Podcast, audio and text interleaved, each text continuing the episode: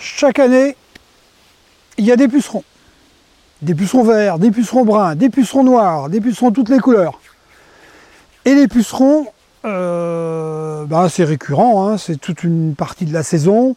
Ça commence tôt au printemps, ça va jusqu'à l'automne, largement même parfois pendant l'hiver, lorsqu'on a des plantes à l'abri, voire des plantes, euh, des plantes aussi, des plantes d'intérieur, des plantes de la maison.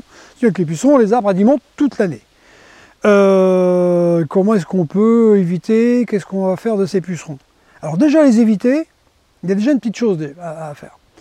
Les pucerons, c'est un insecte piqueur-suceur.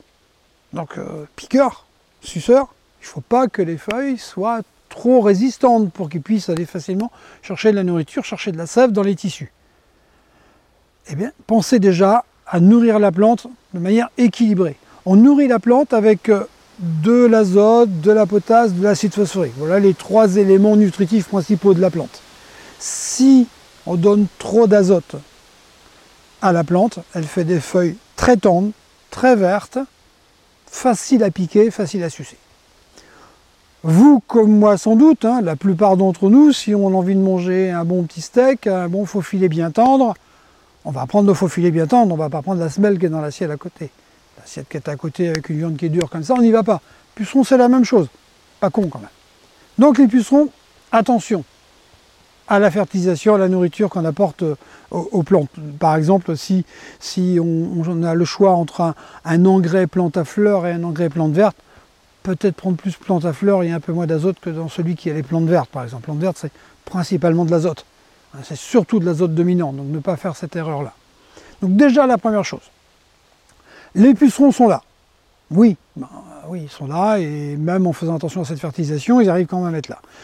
Euh, il y a des petites choses à faire pour certaines plantes. Les pucerons, ils arrivent au mois d'avril, au mois de mai, euh, sur les fèves par exemple.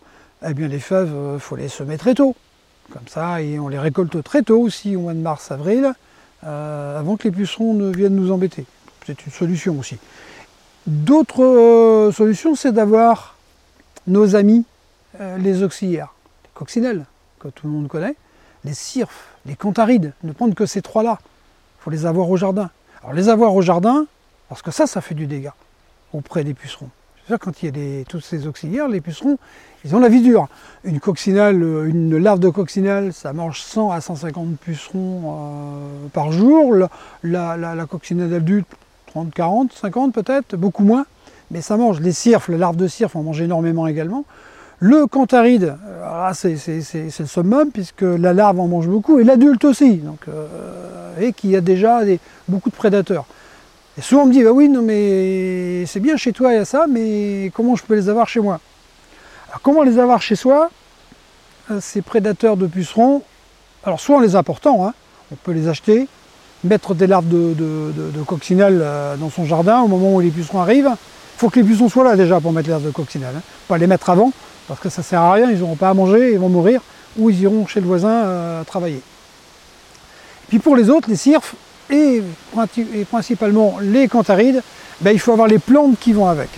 Euh, je n'arrête pas de répéter qu'il faut leur apporter le gîte et le couvert pour ces, pour ces insectes utiles. Donc si vous voulez avoir euh, ces, ces, prédateurs des pucerons, eh bien il faut avoir 20-25% de votre euh, espace euh, potager en fleurs. Il faut qu'il y ait du potager, il faut qu'il y ait de la fleur.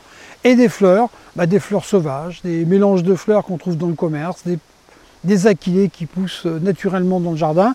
Alors pourquoi je prends l'exemple des aquilées bah, Ça fait partie des fleurs plates, euh, comme des carottes sauvages, comme de l'aneth, euh, comme du fenouil. C'est fleurs plates, notamment pour les cantharides, qui ont besoin de pistes d'atterrissage euh, larges, parce que ça vole très mal et ça atterrit très mal.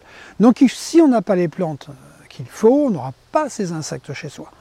Et quand on les a, eh bien, il n'y a pas besoin de s'affoler, ça va faire le ménage. J'ai eu l'exemple d'un pêcher couvert de pucerons et du puceron cendré, c'est pas le plus simple à détruire, eh bien, qui s'est fait dévorer en 24 et maximum, même pas 48 heures par, euh, par une invasion de, de cantharides. Je ne savais pas que j'avais autant de cantharides comme ça sur le jardin. Ça, c'est euh, la, meilleure des solutions naturelles.